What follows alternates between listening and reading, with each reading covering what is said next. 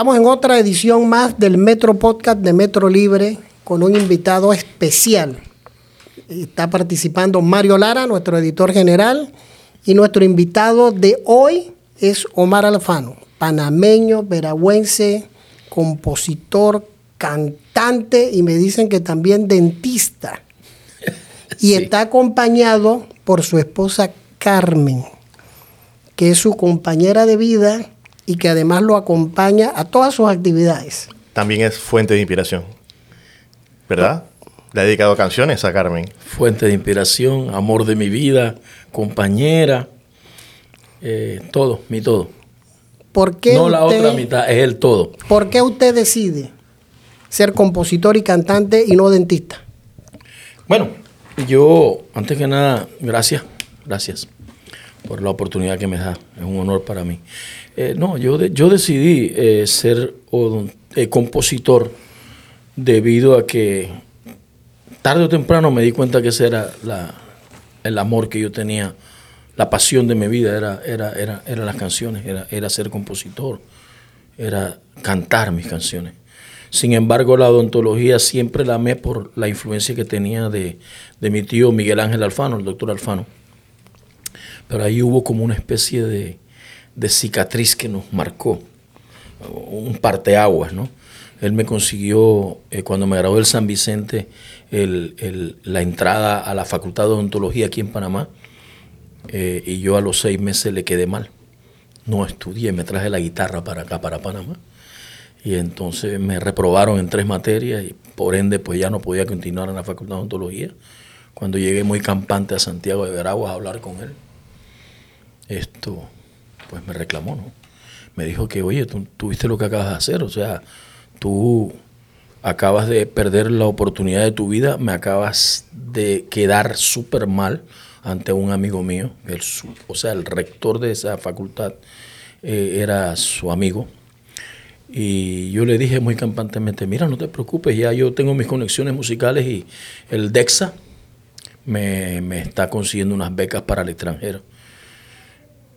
Él no entendía, él no entendía qué es lo que estaba pasando en mi vida, ni mucha gente de, del entorno mío entendía lo que yo estaba verdaderamente sintiendo por la música, lo que yo pensaba que podía dar la música. Santiago de Veragua, 1976 por allá, ¿quién va a imaginar que tú puedes desarrollar una carrera y puedes llegar a ser una persona eh, que te puedes mantener de la música? No existía.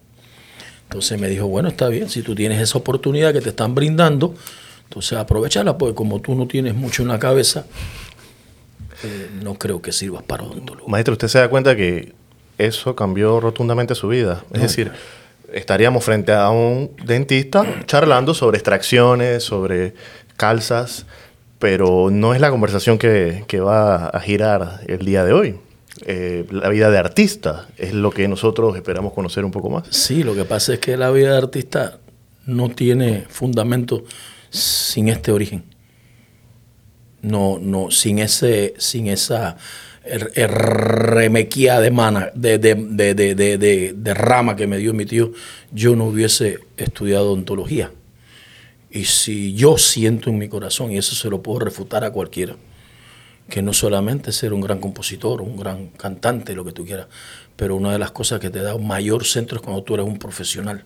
Si tienes la oportunidad, que es la oportunidad que Dios a mí me dio de ser odontólogo, terminar una carrera, entregar una carrera y luego dedicarme a lo que quería, yo no era un empírico ignorante. ¿Y qué pasó después de ese fracaso en la Universidad de Panamá? Que yo me fui a estudiar odontología a México. Y estando en México pasaron mil y una situaciones hasta que terminé eh, gracias al, favor que me hizo Tito Riera, el embajador, el cónsul de Panamá en México, me introdujo a un estudio de grabación donde yo sabía, entendí el día que llegué a ese estudio de grabación, que, ahí empieza, eh, que, que, sí, que sí el mundo que yo pensé que existía, existía, que eran los estudios de la EMI Capital, y ahí yo decidí entonces decir, bueno, termino mi carrera y yo me pongo a dedicar de lleno. ¿Y llegó a sacar alguna muela? Sí, sí, un año entero. Yo trabajé un año entero en las clínicas de Padierna, que eran afiliadas a la Universidad Nacional Autónoma de México, que quedaban en las afueras del DF. Estuve trabajando un año y medio con una cantidad de patologías increíbles. O sea, ahí en México tú tienes la oportunidad de en cualquier género de que tú te dediques, van a haber muchísimos pacientes, artistas, escultores. Es muy vasto México, ¿no? Entonces yo eh, volví a Panamá le entregué el diploma a ese tío, le dije que iba a dedicarme a esto y volví a México a seguir mi carrera. A más bien, a seguir cuál carrera, a tratar de hacer mis primeros pininos. ¿Pero comenzó como compositor o como cantante? No, yo empecé como cantante en, una barra. ¿Y era bueno o malo? Buenísimo. Buenísimo, te lo digo con convicción. Yo no canto mal, yo canto bien. No podría hacer las canciones si no canté. Yo, soy de ese principio. Eh, lo que pasa es que la música y la música para mí, mi escuela musical es la italiana. Era Claudio Baglioni, era Cochante, era Mogol, Lucio Dalla, Alejandro, Manuel Alejandro, era, era lo que sacaban los, argentinos, lo, que, lo que la radio te alimentaba, era un manzanero, era, era, era los panchos, era en la salsa, era, era, era, era toda la gente de Cuba, todo, o sea, yo, nosotros teníamos la gran oportunidad de crecer verano a verano, eh, eh, mes tras mes con innovaciones radiales, pero que se permeaban en un abanico grandísimo de muchas, de, los Beatles, esto, lo otro, Door, todo esto. Entonces, todos los días tú estabas retroalimentado de eso. Entonces, mi escuela fue la italiana. Entonces, cuando dice que la música empieza por el oír. ¿No? Tú, oyes buenos cantantes, tratas de imitar a los buenos cantantes. Y si tienes la voz y tienes más o menos el, talento de cantarlo, no lo vas a hacer mal. Y así que así, yo, yo no lo hizo mal, no lo hago mal. Eso lo lleva a usted a ser un compositor de música romántica. ¿Usted es romántico en la vida real? Todo lo que tú no te imaginas. ¿Qué es ser romántico, eh, maestro? Ah, mira, yo casualmente hoy estaba componiendo una canción que habla sobre eso, ¿no? Que habla sobre que yo sé que la vida está dura, que, que, no nos enseñaron que la flor viene con espinas y chocolates. Es una manera de decirte que, el amor te va a dar bien duro, pero que de repente pues, puede ser dulce, puede ser amargo por la pincha de la flor. A, mí me gusta siempre buscar la parte romántica a lo que pueda de la vida. Hasta en el tráfico yo te puedo hacer una canción romántica. O sea, yo generalmente soy un cantante romántico hago mis cosas sociales como eh, el, Gran Varón, hago las canciones como Así es la vida, eh, lo que eh, eh un chance. No, no, no, no, no, no. Lo, mío es salsa. O sea, mis canciones las llevan al, género de la salsa. Yo soy pachanga, yo no sé eso. Es muy profundo. ¿Y cómo conoció a su esposa? Ah, mi esposa la conocí en un estudio de grabación. Yo estaba. se me acababa de. de, de iba, iba germinando la idea de una canción y llamé al estudio de grabación porque estaba en un mall ahí en Puerto Rico y el estudio más cercano me quedaba al lado. Llamé al ingeniero, amigo, y me dijo, tírate para acá. Yo necesito un piano ahora que estoy pariendo, ahora. Eh, la canción te llega, pero tú tienes que desarrollarla en el instrumento. Yo toco piano y guitarra. Y cuando llego al estudio, Carmen estaba con una amiga visitando el estudio. Y ahí conocí a Carmencita la saludé, hola, ¿qué tal? Ah, tu nombre es Carmen, ah, qué chévere. Yo alguna vez hice una canción que se llama así. Y me metí al piano y, ella pasó por los pasillos, me vio tocando el piano y, se hizo a mi lado. Me dijo que si no me interrumpía y yo le dije, mientras no hables, todo está bien. yo estaba tocando una canción que me la grabó ayer Rivera, por cierto. Se llama Una en un millón para que la googlen. Y cuando estoy haciendo la canción, eh, yo la miraba y decía, wow, qué, chica tan linda. Pero qué va, papá. No llevó play. No llevó play. Este cholito no lleva play ahí. Y yo seguía tocando y la veía, pero yo estaba sinceramente, cuando yo compongo, olvídate eso. Yo estoy componiendo. Eso ya se apodera de uno. Y, ella se fue. Y cuando ella se fue, yo en mis adentro dije, viste, era curiosa nada más. No. Ella volvió con un papel y ella volvió con un lápiz. Porque ella sintió que cuando yo estaba componiendo, estaba como, no tenía dónde escribir. Y ella dijo, oh, él le hace falta apuntar esto. Y cuando llegó, entonces me hizo así. Y yo le dije, ah, sí, por favor, pone ahí uno en un millón y póngale Omar Alfano porque las canciones tienen paternidad. Y ella empezó, una en un millón nuestra relación. O sea, mi esposa me conoce a mí en mi, en mi hábitat como autor. Ella de salida se da cuenta de que no puedes, uno, interrumpir el hábitat, dos, el autor está componiendo, tres, es un momento sagrado, cuatro, y sublime. Cinco le gustó, igualmente para atrás. Cuando yo la vi, no solamente vi a la chica linda, a la chica bella, sino que vi a la mujer chispa, ¿no? Como que a la mujer que, que captó lo que yo necesitaba sin decir una palabra. Y ahí nos enamoramos y ah, llevamos 30 años de casado y tres hijos y todos los días se le digo que está muy bella y muy linda, pero sí soy romántico. Puño y, a puño y letra de Omar Alfano dicen, pero ya no es tanto a puño y letra, es ahora teclado y laptop. A teclado y laptop de, Omar Alfano, no suena, no suena muy bien. Bueno, pero no le quite el romanticismo, ponle puño y letra, ¿no?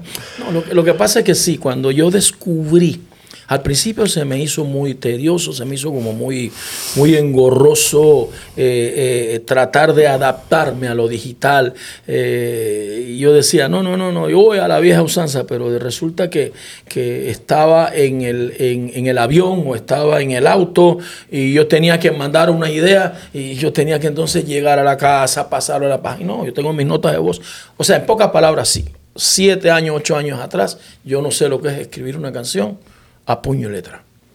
Esas quedaron en el pasado, esas libretas están guardadas, que eso debe ser lo importante, tener ese escrito, ¿no? Pero imagínate, desde 2014 eh, yo he hecho alrededor como de unas 30, 40 canciones por año. es imposible poner a transcribirla, y no todas son buenas, yo las voto. Entonces ahora, en vez de tirarla a la basura le pongo delete. delete Entonces yo escribo en el día y en la noche reviso. ¿Cuántas canciones ha compuesto en toda su vida artística? Ese fue para mi esposa, más o menos. Bueno, artistas que me han grabado, han sido como casi 200 artistas que me han grabado canciones. Ponle que ahí, ahí van como unas 600 canciones. Yo creo que yo he llegado a, a completar como unas 700, 800 canciones. Y creo que algunas se están quedando, y no me acuerdo cuáles son. Pero no son muchas, pero son las que tienen que ser. ¿Y cuál fue la primera? Quiero. Se llamó Quiero. ¿Quién la grabó? Eh, no, nadie. ¿La cantó usted? La canté yo y mi mamá yo creo que tiene el qué cassette. Año? ¿En qué año fue eso? Ah, eso fue en 1972. ¿Y cuál fue la canción que más lo proyectó, que más fama tuvo, que más se cantó? Hay dos canciones. El principio fue El Gran Varón de Willy Colón, que me lo grabó Willy. Y eso fue un parteaguas. Esa fue la canción que a mí me hace, me, me, pone en la palestra del género de la salsa en Puerto Rico. Me abrió las puertas de toda la salsa, El Gran Varón. Y la otra, pues, A Puro Dolor, que, me, que, después yo hago con el grupo Son by Four, que es una creación mía. Eh, y ese, pues, boom, pegó, pegó. El Gran Varón. ¿Y cómo fue ese encuentro con Willy Colón, porque para grabarle o componerle a un artista tiene que haber un encuentro. Sí, eso tiene, si me permite, te cuento rápido la historia. Eh, cuando yo llegué a grabar a la RCA, eh, que, me, que me metieron como artista de la RCA, eh, ya pues ya yo estaba en, yo era parte del roster, aunque estuviera en la banca ahí, ya yo estaba en el equipo. Y entonces yo promoví un disco que se llama Paquito el Rareza, que era el, corte uno de un disco, eh, eh, Cosas de Barrio, Callejón y Esquina. Y ese disco lo empezamos a promover por toda la costa de México. Por el lado de Veracruz, ahí pegó muchísimo. Entonces yo tuve que irme del DF a Veracruz a hacer una banda de salsa. Y una de esas tocadas importantes que yo iba a tener con esa banda era que Willy Colón se iba a presentar en el Hotel de México como tres, cuatro meses después. Yo tenía que ensayar y ese día yo me iba a presentar con Willy. Yo iba a ser el telonero de Willy Colón. Yo llego un sábado en la tarde, eh, los músicos palabreados, llegó el bus, todo el mundo, pero cuando los músicos se bajan a las 6 de la tarde, 7, los músicos no traían algunos sus instrumentos base, no timbal, no conga. Y, entonces esto yo no podía más, no, tenía mi, mis músicos con, con instrumentos. Y yo estaba en la tarima ahí, pelada, la tarima pelada nada más. Y entonces llegó el tipo que me estaba contratando y me dijo, entonces, Panamá, ¿qué es lo que pasa? Y digo, no, es que muchos músicos no llegaron. Dice, bueno, va a tener que ser debut y demanda, porque si tú no puedes tocar. Entonces eso lo, cuando él se fue, yo dije esta palabra muy famosa panameña, que ya tú sabes cuál es. Se me salió del alma. Y ahí iba entrando un señor, me echó un blanco aquí. Y me dice, oye, esa palabra es de Panamá, de la tierra de Rubén. Y yo le dije, sí, sí, sí. imagínate, con un problema, debut y demanda. Pero ¿qué te pasa? Y digo, no, mira que los instrumentos no me llegaron a decir. ¿Y cuál es tu nombre? Yo le digo, Omar Alfano. Ah, pues yo soy Juan Toro, el manager de Willy Colón. Y él me, me ofreció todo el, el, set de Willy, porque yo tenía también cuatro trombones. Y yo hice mi presentación. Normal. Pum, llegué. Eso estaba lleno de mexicanos para ver a Willy Colón. Yo, déjame terminó la, el toque. Yo, mi participación, yo fui a agradecerle a Willy Colón, más bien a Juan Toro, yo no sabía de Willy Colón. Y entonces cuando llegué ahí, tocó la puerta del camerino, me dejaron entrar y pedí por Juan Toro. Le di las gracias. Él llamó a Willy, Willy estaba allá viendo unos periodistas. Le, dijo, hey Willy, de Panamá, Omar Alfano. Fue el que abrió. Ah, yeah, good. Ah, pues se acabó. Tenía que irme, ¿no? estaban invitados ahí. Y yo me fui. Salí del camerino. Y cuando voy por el pasillo caminando, una voz me dice, cántale el gran varón. Y yo decía, no, no, pero cántale. Yo me paré en el pasillo. Va de vuelta para atrás. Cuando me abren la puerta como diciendo, ¿y ahora qué? Digo, Juan Toro de nuevo. Entonces, ¿cómo no? ¿Qué pasa? Entonces le digo, y dame algo de tomar, que estoy seco. ¿Cómo no? Entonces yo estoy tomando así, estaba Willy Colón ahí en un lado, hablando con unos periodistas que después fueron grandes amigos míos. Y me le fui bordeando, bordeando, y me le hice a un lado. Y Willy con esa actitud de Nueva York, tú sabes que la gente de Nueva York tiene una actitud así como, ¿what? Y me hace, como, what's up? Y yo le digo, yo tengo una canción que te va a gustar mucho. Y me dice, ¿y cómo va? Y yo le dije, en la sala de un hospital a las nueve desde nació Simón. Fue criado, no se puede. Y le canté la canción a capela. Y wow, él, estaba viendo una revista. Y él agarró esa revista, pidió una pluma y me dijo, yo estoy en este hotel, por favor, mañana a las 5 de la tarde llega que te quiero oír esa canción de nuevo. Yo agarré mi vaina, me la metí al bolsillo y salí por ese pasillo, brincando, imagínate. Willy Colón, el tipo que más queremos aquí en Panamá, de una época junto a Héctor Lavoe. Me acababa de citar para el otro día. Pues hermanos, cuando yo llegué a mi casa, en mi apartamento se estaba quedando, que en paz descanse, Dumas Torrijos con nosotros.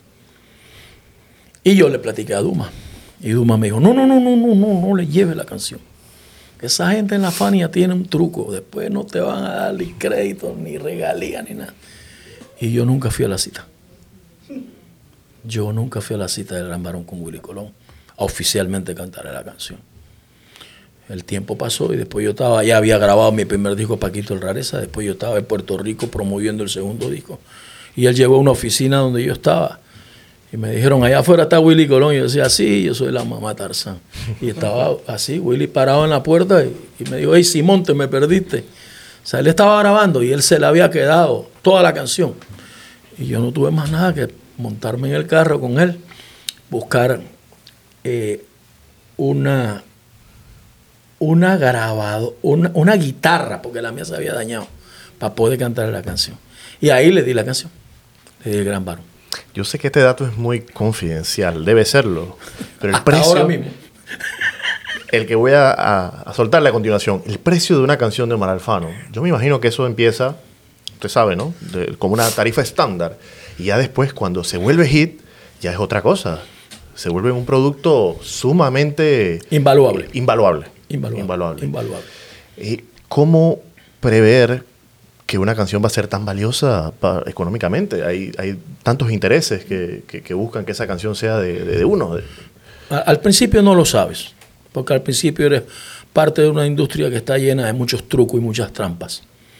Y, y, con muchas caídas te das cuenta de que lo primero que tienes que hacer es buscarte un buen abogado. Y segundo, casarte con Carmen Alfano. Eso es, O sea, que lo que usted quiere decir es que al principio se gana poco. al principio no se gana casi nada. Nada. Y sobre todo nosotros que somos los compositores, que, que después de tanta pela que nos dan, es que uno aprende el valor de una canción. Ya te robaron la mitad del catálogo, porque ellos te hacen firmar canciones eh, a base de una regalía que tú te vislumbras y haces, wow, necesito 5 mil dólares. Y dicen, no, hombre, yo te voy a dar 20, pero fírmame 20 canciones. Y ahí tú, estás, tú no sabes en esa, en, esa, en esa barajeada cuál es el as. A lo mejor tú diste 20 canciones que tú crees que te dieron 20 mil dólares y que la mitad de esas canciones son de la regalía del que la está ofreciendo, pero tú no sabes si ahí va un gran varón. Y ese gran varón el día de mañana puede valer 2 millones de ¿Y dólares. cuál es la canción más exitosa comercialmente hablando de usted? Eh, yo, bueno, la canción más comercial mía se parece mentira. Hay, hay, hay bastantes porque son comercialmente muy, muy, muy, muy, muy, muy ya están en el, en, el, en el bracket del Salón de la Fama. Pero está El Gran Varón, está eh, A Puro Dolor, está Que Alguien Me Diga, está Vivir Sin Ella, todo el catálogo de Gilberto, o sea, eh, suman muchas canciones. Muchas canciones. Pero al principio no sabes nada. Hasta que llega una persona, y yo, perdona, no es, no es solamente un piropo porque le quise echar a mi esposa, sino que fue la que un día llegó a mi apartamentito, el walking closet que decía Tony Vera, el tamaño de esto, y me dijo, ¿cuánto tú ganas? Y yo le dije, yo ni sé, hay una cajeta Adidas, revisa. Y cuando yo regreso de la playa, ella ya había, estaba hablando con mi editor y ya estaba haciendo otras negociaciones porque ella ya venía grabada summa cum laude en vainas de negocio y eso. Y yo no, yo soy el autor. Claro. O sea, hicimos un partnership. Ok, hey, wow, esto funciona. Yo soy el pozo petrolero y tú eres la administradora y punto. y se acabó.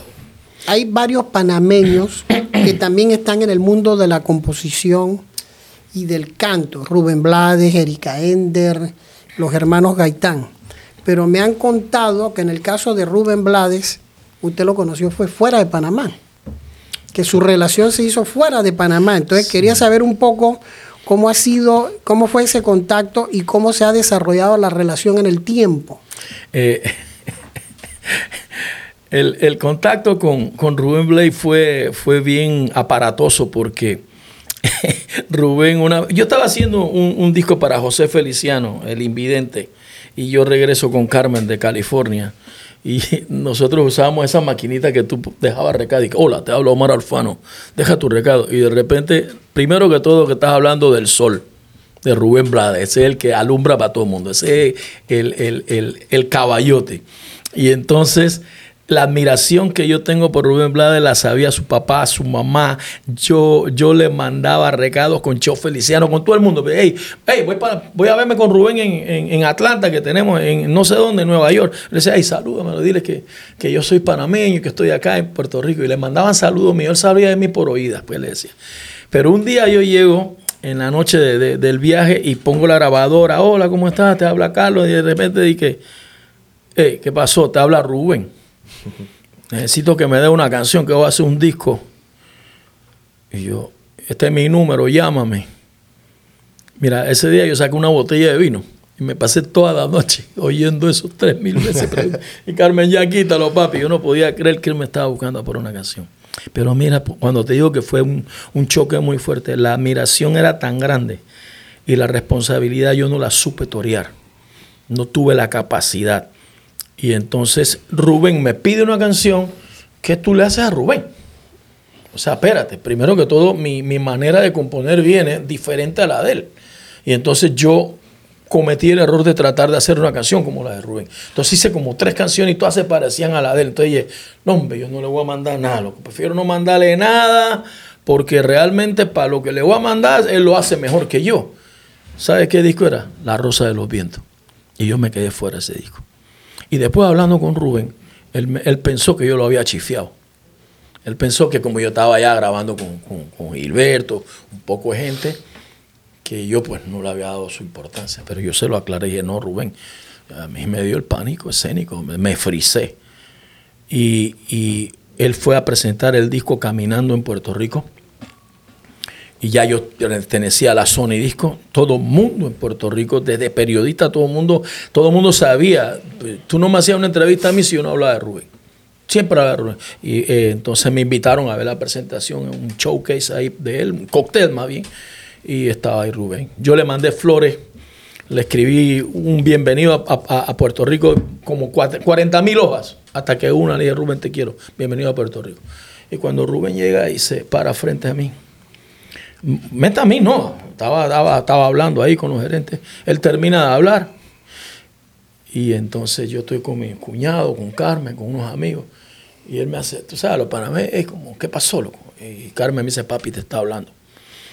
Y yo, ahí me entró la temblequera, yo me paré, me dio un abrazo y me dijo, te felicito, me dicen que, eres un gran compositor. Y yo, no, Rubén, gracias. Se te traigo un regalo. Y el tipo se metió la mano en el bolsillo y me dio un ticket para que lo, de primera fila para que lo fuera a ver a la Yupi al otro día. o sea, el debut del disco. Entonces yo llegué con Carmen, le dije, wow, y todo el mundo me aplaudió en la mesa. Y Carmen dice, viste, papi, ya lo conociste. ¿Y mi boleto? y yo dije, oh my God. Entonces tuve que volver con Rubén. Y ya estaba haciendo la panameñada, tú sabes, el man que te da, dije uno y ya vienes tú con el cuento que, que necesitas dos. Y él me dice, es que yo no tengo más boletos. Pero yo te lo voy a solucionar. Entonces habló con el manager y el otro día yo fui solo a verlo a, verlo a él y, pasó algo genial, pasó algo genial.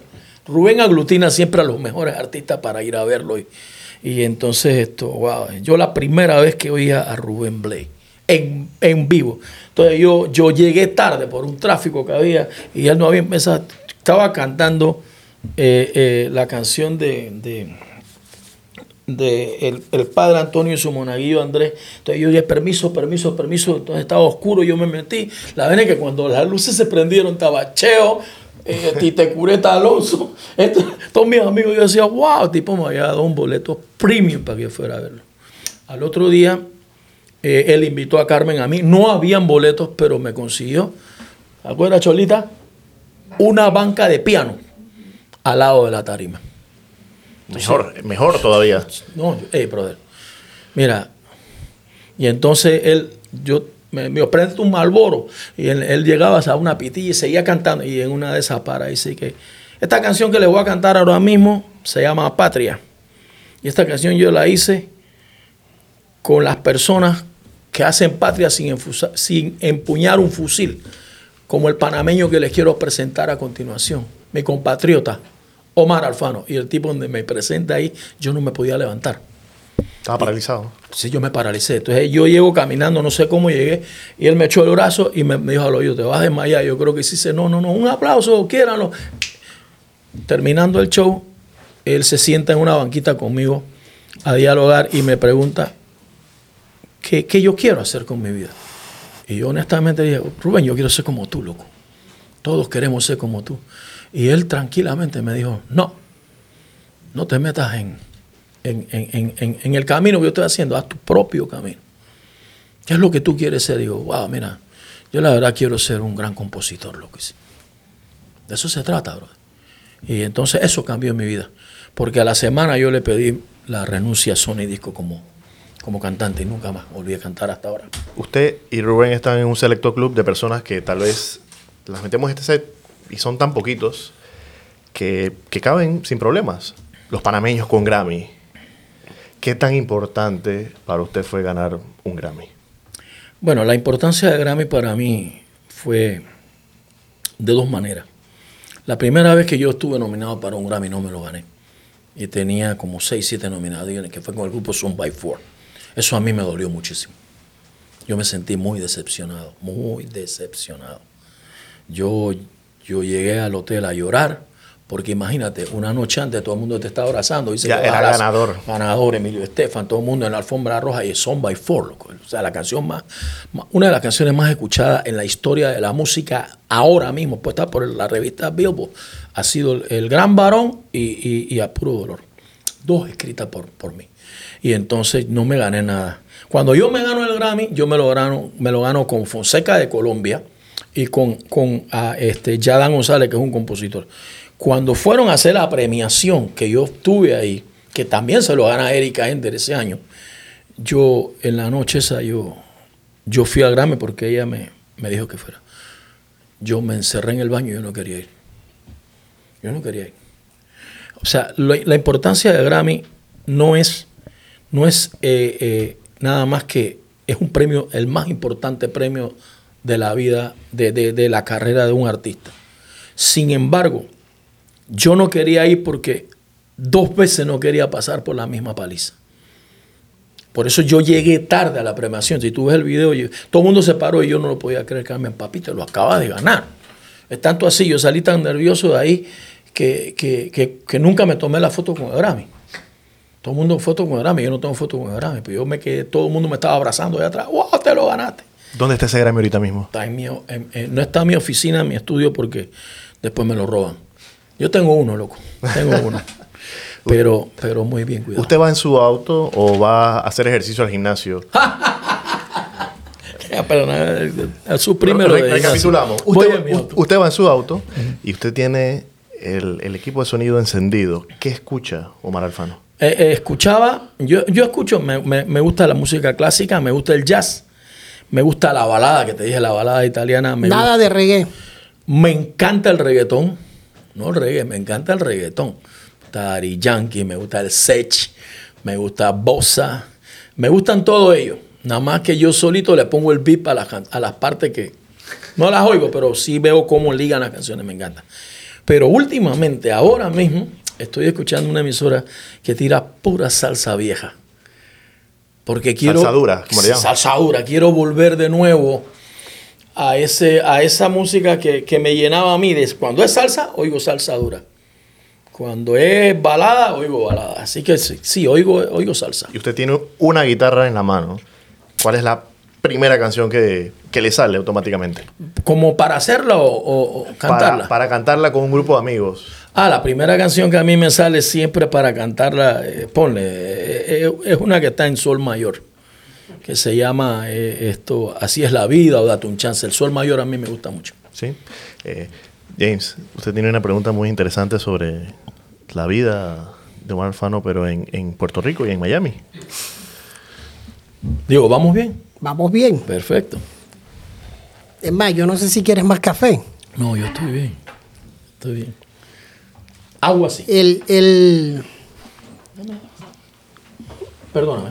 La vida suya ha transcurrido, por lo que hemos leído y lo que ha declarado, primero en su infancia y adolescencia en Santiago de Veragua, después aquí en la ciudad capital, Puerto Rico, Miami, Nueva York. Pero Puerto Rico tiene un espacio especial. ¿Por qué? Por la música navideña. Que tiene en tu corazón. Y por el amor.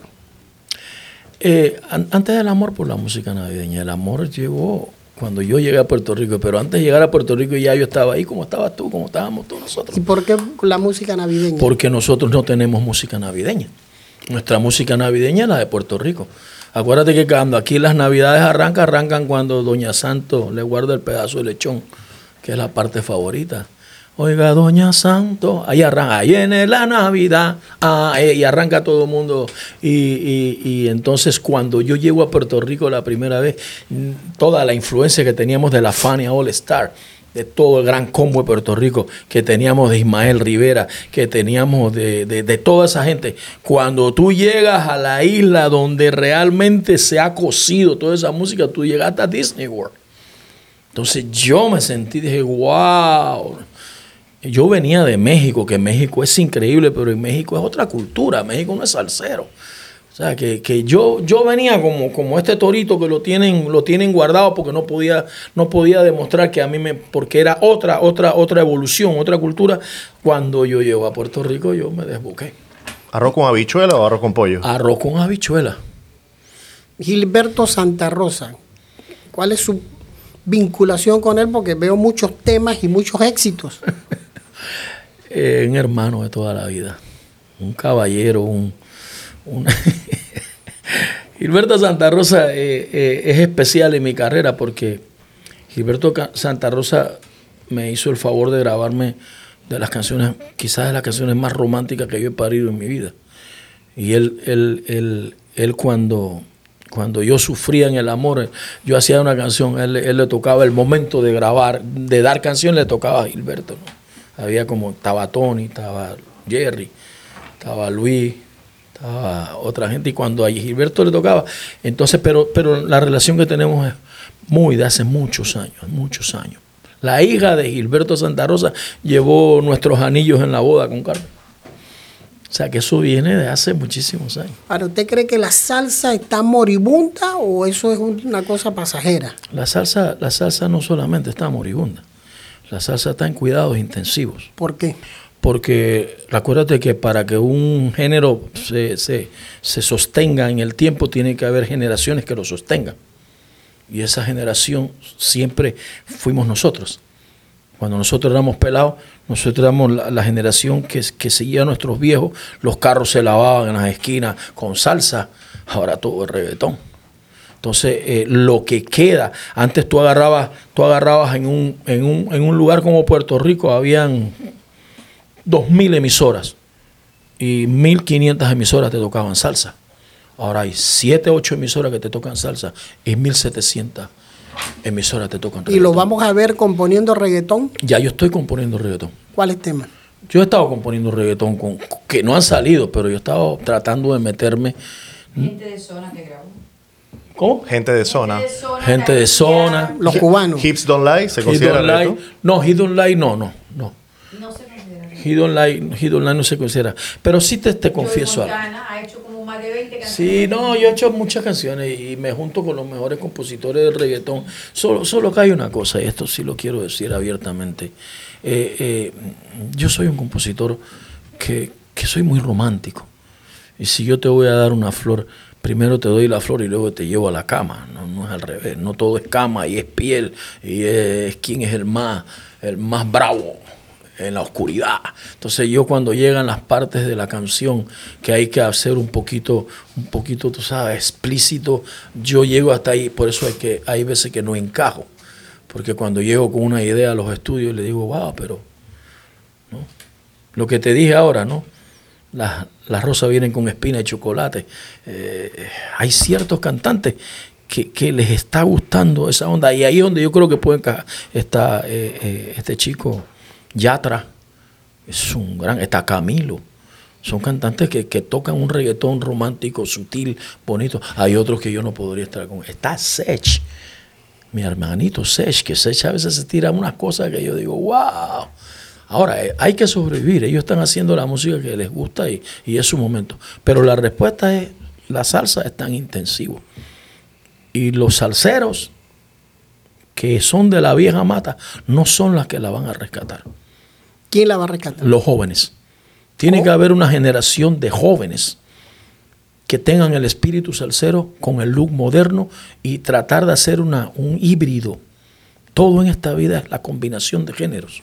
Si comparamos la salsa, Colombia, Puerto Rico, Panamá, Cuba, ¿a quién le podemos dar el mérito de tener un, una interpretación de salsa más auténtica? Bueno, dependiendo de cómo tú veas la salsa.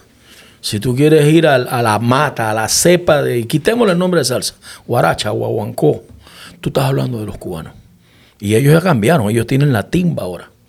Tienen la timba. Ahora, si tú quieres ver una salsa buena, rica, bailable, campechanona, es Colombia. Ahora, si quieres ver una salsa que en todo su, su concepto venga a decirse que es la mata de la salsa, donde realmente se hizo en Nueva York, de donde viene Rubén, que Rubén se hizo allá en los after party, trabajando con la Fania, es Puerto Rico. Pero, pero no podría decirte que hay, hay, hay un país que es, el que, es el representante de la salsa, no. Cuba en, su fuerza, Puerto Rico en, en su calidad de salsa. Colombia, Perú tiene una salsa que tú te vuelves loco. Y Panamá está empezando a tener salsa buena. Porque el panameño ya dejó de, de ser el panameño del cover el panameño ya está tratando. Yo tengo unos amigos que son la cachamba. Nosotros hicimos un disco oh, buenísimo hace años. Maestro, James y yo podemos tener diferencias de, de, generación, pero también como de gustos musicales. Y él me puede decir, esta música es mejor que la que tú escuchas. Una situación hipotética. Pero al final el planteamiento es, ¿hay música mala o es todo subjetivo? Wow, pero tú me haces una pregunta como si yo fuera un catedrático, brother. ¿Tengo un catedrático? Yo, no, no, yo creo, yo, yo no soy catedrático. Yo creo que yo soy un superviviente de mil batallas que quizás se puso de escudo a los otros muertos y le están dando unas medallas. La vaina es que sobrevivimos a la trinchera. Pero lo que sí te puedo decir es que al final eh, sí hay música mala. Hay música que... O sea, tú no puedes decir que, que- que eres pintor porque agarraste una pared y le metiste cuatro brochazos. Tú no puedes decir que porque el día de mañana sabes manejar un control de un Pro Tools o sabes, ya tú eres músico. No, espérate, espérate. Tú esto tiene, hay música mala y hay música buena. Para mí la música mala es la que te distorsiona el alma, la que cuando tú la oyes te repudia, te, te- te trae cosas que ni siquiera es por lo fuerte de la música, porque tú oías un rock con una guitarra bien tocada y cuando tú empiezas a cerrar los ojos, el man que te está tocando la guitarra es un maestro. Bien, no te estoy hablando de lo estridente de la guitarra, pero de repente tú pones a tirar cuatro platillos por ahí, no sabes ni tocar un acorde y tú dices que es música. Y yo tengo, no, yo, yo en mi concepto creo que tú tienes que estar bien consciente de lo que estás haciendo. Y ahí hago un paréntesis. Los que están llevando el género del reggaetón, que viene hablando del flow, del dembow, de, de- de lo que tú quieras. Estos tipos saben lo que están haciendo. Tipos se meten en un estudio y no hacen las cosas de la noche a la mañana. Hay unos wannabe que, quieren ser, eh, estar en el rango, no van a llegar, pero los, los que ya saben y tienen un respeto para la música que hacen. Entonces, para mí música mala es esa música que no ni siquiera tiene una letra con coherencia. Tú sabes, es como, yo llegué y me, me puse un capuchino, pues, y entonces vino y me hicieron una pregunta, tan, tan, tan, tan. Pues, Tú decís que eso es música buena, eso es música mala. Entonces, sí hay música buena y hay música mala, para mí. Maestro, no todo es música y en su vida el golf ha cobrado un protagonismo, Sí. ¿verdad? Sí. ¿Qué, qué, qué significa el golf para usted? El, el gol después de la guitarra eh, es, es mi hobby, mi hobby primordial. Eh, sé que van a decir, ah, lo que pasa es que es un deporte de... Un deporte Yeye. yeye. Ye-. Es que es un deporte yeye, pero que es un deporte que en los Estados Unidos se está llevando con una cultura de que los yeyes le están dando la oportunidad a los chicos del barrio para que... Mira, el, el, tiene un, principal objetivo que es ganarle a la cancha tú compites contra ti mismo y tienes que superarte todos los días. Y para poder ser un, eh, eh, un weekend player, que le llaman un jugador de fin de semana, y para poder tú estar realmente preparado para disfrutarlo, tú tienes que dedicarle mínimo empezando tres años. Tres veces a la semana en la cancha para dominar el palo, para tratar de llegar a un green, porque si no te van a invitar a jugar, hazte como, hey, vamos a birria basquetbol y el tipo no sabe ni picar la bola. ¿Pero qué? ¿Por qué lo estás invitando? ¿Porque es Omar Alfano? No, vete a, vete a ensayar para poder divertir. Entonces a mí me pasó eso. Pero el golf es mi pasión. Usted nos confesó que Panamá es un lugar que usted donde se siente a gusto. Usted tiene la posibilidad de vivir en cualquier lugar del continente. En Estados Unidos pasa un tiempo, pero le gusta mucho Panamá. Eh, y hay gente que no, no siente tanto ese apego y dice, no, yo me voy de Panamá porque este país ya no se aguanta. Pero Mar Alfano le encanta Panamá. Sí, lo, lo que pasa es que, mira, primero que todo tú tienes que saber que en Panamá tú tienes un tío, un abuelo, un primo, y si tú tienes, estás comiéndote un cable, tú llamas a tu tío y ese sancochito se, le echan agua y tú comes ahí también. No tienes dónde dormir, vas con el primo hermano y te abres un catre para que tú duermas. En Estados Unidos, ¿qué tú haces? En Europa, ¿tú qué haces? Si todo el mundo lleva el cuchillo en la boca, tú sabes la cantidad de inmigrantes que están tratando de llegar a los Estados Unidos. Yo cuando llegué a los Estados Unidos, sí habían emigrantes, pero no la ola. Entonces, si yo tengo la oportunidad de vivir en un país que le hace falta muchísimas cosas, pero que es un país que a mí me ofrece, primero que, que apenas entro por el aeropuerto, veo el cariño de la, de la misma aduana, maestro, ¿cómo está? Y eso me lo he ganado a pulso, me lo he ganado porque tú te enamoraste con una canción mía, tú te enamor, tú cantas las canciones mías, tú lo dijiste, tú estás arriba. Yo esto no lo estoy presumiendo, las canciones ya están ahí. Gracias a Gilberto, gracias a Tony, gracias a Mark Anthony, gracias a todo el mundo. Yo lo que salió de mi corazón, ellos lo pusieron en la palestra del mundo y te robó tu corazón. Y eso me da un beneficio a mí, de que cuando llego a un restaurante me dicen, wow, maestro, venga, por favor, siéntese. ¿Cómo no, maestro? Yo le consigo una mesa. Hazlo en Estados Unidos, hazlo en España, hazlo donde tu nombre no vale nada. Entonces, si yo tengo como decía mi mamá, para tu tierra grullo aunque sea una pata. Si yo tengo una tierra que a mí me quiere, que me ama, ¿por qué me voy a vivir a vivir a otro lado? Quizás no, no lo estés tomando en el aspecto de que, de que me guste Panamá porque a mí me quieren, porque tiene una cantidad de efectos como huecos.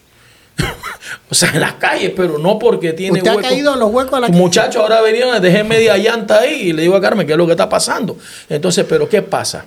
Cuando tú dices que Panamá, y esto hoy, ojo que no le estoy poniendo ni- ni- ninguna, ninguna estrellita a nada, las cosas como son. Aquí nos hacen falta mil una cosas, pero si vas a otro país le hacen falta cuatro mil y una cosas. Y cuando tú llegas a un país eh, europeo que tú piensas que lo tiene todo, tú te das cuenta que mejor ni vayas a vivir ahí porque tú eres un extranjero. Y ellos están cabreados, llamémoslo así, de los extranjeros. Entonces, si tenemos la oportunidad de vivir en un país, lo único que sí tenemos que hacer es luchar todo para que esta vaina se enderece. ¿Tú me entiendes? Le voy a mencionar países e intérprete y vamos a apelar a su memoria a ver si me menciona canciones que le han cantado o grabado. Shakira, Colombia. Hips don't lie. Ah, la Canción. canción, la, la canción Hit Don't Lie. Luis Enrique, Ah, ese es, eh, date un chance. Gilberto Santa Rosa, Que alguien me diga. Sound by Four, A puro dolor. Mar Anthony, Y hubo alguien. El Gran Combo, eh, trinchera. Víctor. Manuel, Eh, mm, ¿Qué habría sido de mí? Rey Ruiz, Eh, aquí estoy yo, Tony Vega, aparentemente. La Cachamba, Eh, la, la de la necesidad. Rubén Blades, ¿ha grabado algo con Rubén Blades? Hoy me grabó Rubén hace un par de años, se llamó eh, la pre- eh, El el, perdón. perdón. El perdón. Salsa Kid, Ah, me mataste. Salsa aquí no me acuerdo hace mucho tiempo. Pero pegó, pegó, buenísimo. Chaney, También me mataste. Ahí, no- ahí. El Bicrepo, El Bicrepo me grabó. Wow, es que Carmen, tú tenías que estar aquí. ¿cómo? No, pero me grabó un tremendo tema y él está muy agradecido. El Canario, El canario, el que acabo de hablar con él hace poco, me grabó la de. ¿Cómo era? El temor. El temor me hizo perderte. y cuando estuvo en México, escribió para algún artista mexicano, le grabaron. Espérate, espérate, claro. Esa fue la primera etapa, baladas. Me grabó Vicky Carr, me grabó eh, Yuri, me grabó Oscar Atie, que no me acuerdo de las canciones, no me las preguntes por favor. Me grabó mi primera canción, Víctor Iturbe, el Piruli. Me grabó Lucerito. Lucero. eh, wow, me grabó de gente. Gente. Me gané, perdón, concursé en un festival muy importante, pero si este podcast lo oyen allá en México con la canción Caballito de Palo, que fue un éxito de, de- de que todavía la gente se acuerda. Pero esa, tiene, esa, tiene, Gabriel. esa tiene una historia, no está su nombre en la canción, si no me equivoco. No, no, ahí está, ahí está mi nombre, ahí está mi nombre, Omar Alfano. Y entonces esto, pero, pero sí, sí, muchas canciones. A, diferencia de Rubén Blades, que además de cantante, compositor, fue funcionario, Mi le ídolo. encanta la política y es como una especie de figura que muchos panameños veneran por sus éxitos. A usted no lo hemos visto ni opinar de política, ni interesarse por la cosa pública, ¿no? Pero sin embargo, tiene una opinión de ciudadano de este país. La tengo y nadie me la va a quitar, ni me la pueden quitar. ¿Cuál es su aspiración de lo que debería ocurrir en este país? Omar Alfano, como panameño que ha estado fuera del país y que nos ha hecho un balance de lo bueno y lo malo que hay aquí, ¿a qué aspiraría para hoy y para el futuro? Bueno, yo aspiraría a que nuestros políticos verdaderamente miraran al país como realmente debe ser, no como ellos piensan que debe ser. Yo siento que los políticos en este país deben estar puestos para Panamá. Y fíjate, siempre me he preguntado, lo que pasa es que como yo vengo con esa banderita romántica y, quizás eh, poética de que me gustaría que todo mundo aquí en Panamá tuviera las oportunidades eh, ganadas, ganadas, ganadas, porque es peligroso cuando tú lo das todo, porque viene el vaguismo que hace orilla. Cuando tú, tú le dices, bueno, tú eres un bueno en esto, yo te voy a pagar, tienes buen seguro social, y tienes todo, todas las, todas las, las supuestas eh, eh, beneficios que te va a brindar un gobierno, eso ya tiene que ser tácito. Yo creo que tú no debes darle las gracias a ningún político por lo que está haciendo. Ellos te deben dar las gracias porque tú los pusiste ahí. ¿No? Ellos, ellos, o sea, apenas tú agarras un cargo y te haces responsable de una entidad, ya sea un ministerio, ya sea esto, tú no puedes, tú no puedes seguir, tú sabes, tratando de tapar el sol con un dedo, como dice la canción de Puro Dolor, porque tarde o temprano, yo siempre lo he puesto así. Yo tengo una finca en la playa, por, por- por decirte algo, ¿verdad? Entonces cuando yo llego, viene el empleado y me dice, señor Omar, ah, donde en el garage hay un congo de avispa. Entonces yo me hago el loco, pues. El Congo no existe, porque yo soy el dueño de la pelota. Pero un día viene el Congo y pica a un hijo mío o a los que lleguen de visita. Caramba, si tú me dices que hay un problema, no hay agua, no hay luz, el- tú te das cuenta que no está bien irrigado el césped, se te va a caer la casa encima. Y entonces aquello por lo que tú tanto te, te, te- te pusiste bien ufano, que, que- que yo soy el bravo, se te va a caer en pedazos porque tú lo estás descuidando. Lo primero que tú tienes que hacer es agarrar ese congo y quémalo. Entonces, esos conguitos, cuando tú ves que está uno aquí, otro acá, otro acá, eso se va proliferando hasta que llega el momento que tú no puedes volver a tu casa de playa. Los ¿Sabes? románticos también se enojan, entonces. No, cuestan caro las direcciones. Lo, lo- o sea, espérate, espérate. O sea, al fin y al cabo, ¿qué es lo que nosotros queremos para este país? Lo que queremos para este país es todos los servicios bien puestos. No me dejes excusa, loco. Mira, yo, lo, yo todo lo traspolo a, a- a mi música, ¿no? ¿Tú sabes cuál fue el éxito de mis canciones? Yo creo que ni siquiera fueron mis canciones. Las canciones estaban hechas ahí. Fue la responsabilidad de quedar bien como compositor con cada uno de mis cantantes. ¿Verdad? Gilberto me daba las gracias cada vez que yo le daba una canción. Pero no tenía por qué dármelas. Porque ¿sabes cuál era mi trabajo? Cuando él me pidiera una canción, dale la canción. Eso es todo. Si a ti te llegan a, tú estás en un cargo público, estás así, ¿sabes? no solamente en un cargo público, porque también eh, eh, esto que está pasando pasa en las empresas privadas. Si a ti te están dando la oportunidad de servir, sirve. No espere que te sirvan a ti. O sea, yo, yo creo que yo creo que hay que dar el ala para comer la pechuga. Entonces, yo no me meto en la política, pero sí me tengo que meter porque yo veo noticias, yo ando en la calle, eh, yo compro. Caen huecos. Oye, espérate, papá, eh, los huevos ya no cuestan dos pesos. O sea, eh, la carne. Entonces, no, o es que tú La crees gasolina. que. Espera, espera. Y ahí, ahí con esta te voy ¿Con a cuánto, decir. ¿Con cuánto llena No, tu no, no, de cállate gasolina? la boca, 100 dólares. 100 dólares. Y, y la culpa de la gasolina, pues vamos a, va- vamos a quitarla aquí, vamos a echarla para Putin y para esta gente por allá. Pero yo te quería, ah, y se me va a ir la vaina. Mira, yo te, yo te quería decir lo siguiente. Si, si, si esto no me afectara a mí y yo no pudiera opinar, estoy bien jodido como panameño. Lo que pasa es que yo no tengo, no tengo una, una voz muy alta para decir lo que yo siento. Pero aprovecho este lugar para decirte una cosa.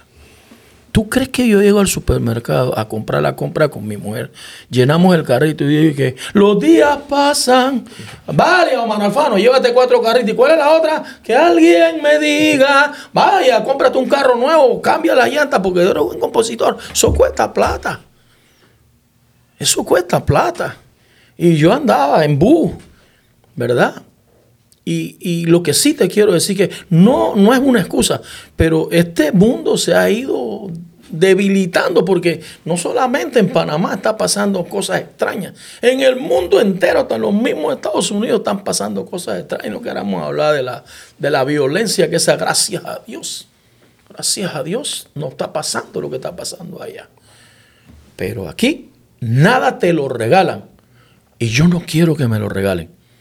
Dice Santa Rosa, no quiero nada regalado. Yo me lo gano. Pero coño, si me lo gano, ¿sabes qué? Pónmelo ahí, para yo ganármelo. Eso es lo que yo creo. Antes de terminar este podcast, porque podemos estar aquí No, varios días. déjalo grabando, déjalo varios grabando. días. Yo le voy a hacer una pregunta y Mario le va a hacer varias preguntas cortas que usted puede contestar o no puede contestar. Ya está haciéndome polígrafo y vaina. Si a usted mañana le dijeran, Omar, queremos que sea candidato a un cargo de elección en la política, ¿usted aceptaría? No podría nunca. ¿Por qué? ¿Por qué no? Porque es meterme en, en- en- en- en una, en una olla de presión que yo no soportaría. No, no soportaría la presión ahí. Y, no lo y soportaría. alguna vez cuando le han hecho entrevistas se ha puesto nervioso ¿De hablar de política? o de lo que sea. No, para nada. Hace muchos años yo conozco los micrófonos sé, sé, sé la responsabilidad de lo que es hablar ante un micrófono, sobre todo ahora que todo queda grabado. Pero no, no, yo no podría estar en la política. Maestro, usted me dirá a favor, en contra. Mm, ¿Empezamos? dale. Espérate, Mario, antes, antes de. Ha mencionado mucho a Puro Dolor como una de las canciones más importantes de, de las que ha compuesto. Pero Puro Dolor tiene una historia. No era la canción original que le iba a dar a Angel o Son by Force, si no me equivoco. Ah, sí, sí. ¿Quiere que lleguemos un ratito ahí? Bueno, acuer- que- mira, eso, esto, es- esto es sencillo. Eh, cuando yo hice el grupo Son by Four, nosotros empezamos con un álbum que tuvimos la oportunidad de negociarlo con la, con la, con la Sony Disco. Cuando venía el segundo álbum, nosotros estábamos grabando el- el disco y yo había hecho una canción para Angel López que era el cantante, pues la voz primera de, de, de, de Son by Four. Esa canción se llama Que alguien me diga. Yo hice la canción, la fui a ensayar en, la casa de mi abogado, yo me quedaba ahí, de, Sueiro. Y entonces yo, él tiene su oficina ahí en, en- en su casa y yo llegué y le, le comenté, oye, papi, como dicen papi en Puerto Rico, no, papi, voy a estar eh, ensayando una canción que tengo, voy a hacer una canción para Gilberto Santa Rosa, le dije pero no le dije cuál era. Entonces, cuando yo llego al piano, yo dije, wow, mañana en la tarde viene Angel a buscar la canción, de que alguien me diga, déjame ensayarla. Y yo estoy ensayando la canción, dándole vuelta, porque todavía no me salía la otra canción. Y Gilberto llama. Cuando Gilberto pregunta por mí, dice, ah, casualmente, mira, él te está componiendo una canción. Y este sin decirme nada abre la puerta, pone el celular y ahí estoy yo. Que alguien me diga, ensayando la que no era para Gilberto. Y al otro día se apareció Gilberto. Yo tenía citado a Ángel López. Y yo ya le había cantado la canción a Ángel López de que alguien me diga. Y Gilberto, aparece Víctor Manuel y Gilberto. Y entonces le digo, Gilberto, ¿y tú qué haces aquí? Dice, no, que tú tienes una canción para mí. Y yo le dije, no, no, yo no tengo ninguna canción para ti. Sí, sí, sí, se llama que alguien me diga. Y yo miré al sueiro y dije, entonces el cassette estaba puesto en la casetera. Y yo le digo, no, Santa Rosa, esa canción no es para ti, esa es para Angel. Te lo presento, por cierto. Y ahí conoció Angel a Gilberto. Y entonces, bueno, déjame escucharla, aunque sea un poquito. pues. Muy vivo, puse el play al cassette. Y cuando llegó la parte que alguien me diga, puso eject, se llevó el cassette y le dijo a Angel López, ¿cómo que tú te llamas Angel? Pues tú le vas a contar a tus nietos que yo te robé esta canción. Y así es cuando Gilberto Santa Rosa sale de esa reunión, si se roba que alguien me diga, Angel queda sin canción. Y yo le dije, tranquilo papi, que yo te hago otra mañana. Como a la semana, yo regresaba de, de- de- de un concierto, creo que habíamos ido, y en la noche, antes de acostarme, ah, wow, me despertó. Perdona si te estoy llamando en este momento. Me paré, puse un micrófono en una botellita de agua, que tenía una botellita de agua, y, y ahí me salió la canción. Mira, de arriba abajo, sin exagerarte ni ponerme medallas, como en media hora. Toda la canción de arriba abajo. Al otro día la corregí y ahí salió. Ahora, usted sabe que esa canción, usted es culpable de que mucha gente llorara escuchándola, ¿no? Esa canción no solamente eh, lloró, la, la gente se casó, se divorció por esa canción. O sea, esa canción fue causante de que creciera la población en Latinoamérica. Así lo ha dicho la gente, ¿no? Un amigo me llamó, un ejecutivo me dijo, me dijo, poeta, me decía poeta. Jorge Pino, nunca se me olvida argentino. Poeta, te acabas de dañar la industria porque cada canción que me traen ahora tengo que hablar, tengo que decir, oye, hazme algo parecido a Puro Dolor. Pero sí, es la historia, es la historia. Tremendo. Maestro, sí. las preguntas de rigor que tenemos Dale, pendientes. Estaban pendientes. Bien. Reelección de políticos. ¿A favor o en contra? Yo no sé de lo que me estás hablando. No, sinceramente no, no tengo idea de eso. En Panamá se suele, un político suele reelegirse y perpetuarse las veces que, que Bueno, quiera. mientras el político sea un político que, que esté cumpliendo con su labor y esté rindiendo los frutos para los que fue puesto en el cargo, ¿a quién lo quiere quitar? Bien. Esto, esta es más internacional. Eh, legalización de la marihuana de forma recreativa. Totalmente. De acuerdo. ¿sí? Sí, evita mucha, evita, evita mucha delincuencia y se está viendo en Estados Unidos. Te lo digo por los lugares, pues, no fumo marihuana para que sepas, ¿eh? No la fumo. Si la fumara, te lo dijera abiertamente, me gusta componer con marihuana. No, no, no puedo. No, no existe. Matrimonios entre personas del mismo sexo. Oh, eso, eso me, me- me- me deja así como espantado, pero bueno, es lo que está pasando actualmente. No es que esté de acuerdo o esté en contra. Si lo quieren hacer, esto no me metería muy profundamente en eso porque no sé, no sé, nos asusta. Yo creo que lo que venimos de la vieja escuela nos asusta. No es que estemos en contra, sino como que le ponemos un poquito como digital o análogo. Despenalización del, del aborto. Penalización del aborto. Despenalización. despenalización del aborto. Bueno, yo creo que yo creo que hay abortos que son necesarios. Lo está, de lo que yo he leído, de lo que me he empapado, de repente, caramba, eh, tienes que hacer un aborto cuando viene una malformación de un feto. Pero hacer un aborto eh, por el deporte de hacer un aborto es muy fuerte. Es muy fuerte. Yo, yo siento que, que la vida se debe respetar. Son, son temas que, wow, yo no sé. loco. Candela. James. Muchas Este- gracias, Omar, por este podcast. Yo creo que tenemos que hacer una segunda y una tercera parte a Carmen, su esposa, que está aquí Eso con nosotros, ¿verdad? Que no hablamos mucho de ella. Yo creo que tenemos que hacer un podcast especialmente para hablar de Carmen, porque usted nos ha dicho que es su columna vertebral y su corazón. Sí. Le agradecemos mucho la Muchas participación y nos vemos en un próximo podcast aquí en Metro Podcast de Metro Libre. Sí. Muchas gracias. De verdad, muchas gracias. Me sentí muy, muy en casa, que eso es importante.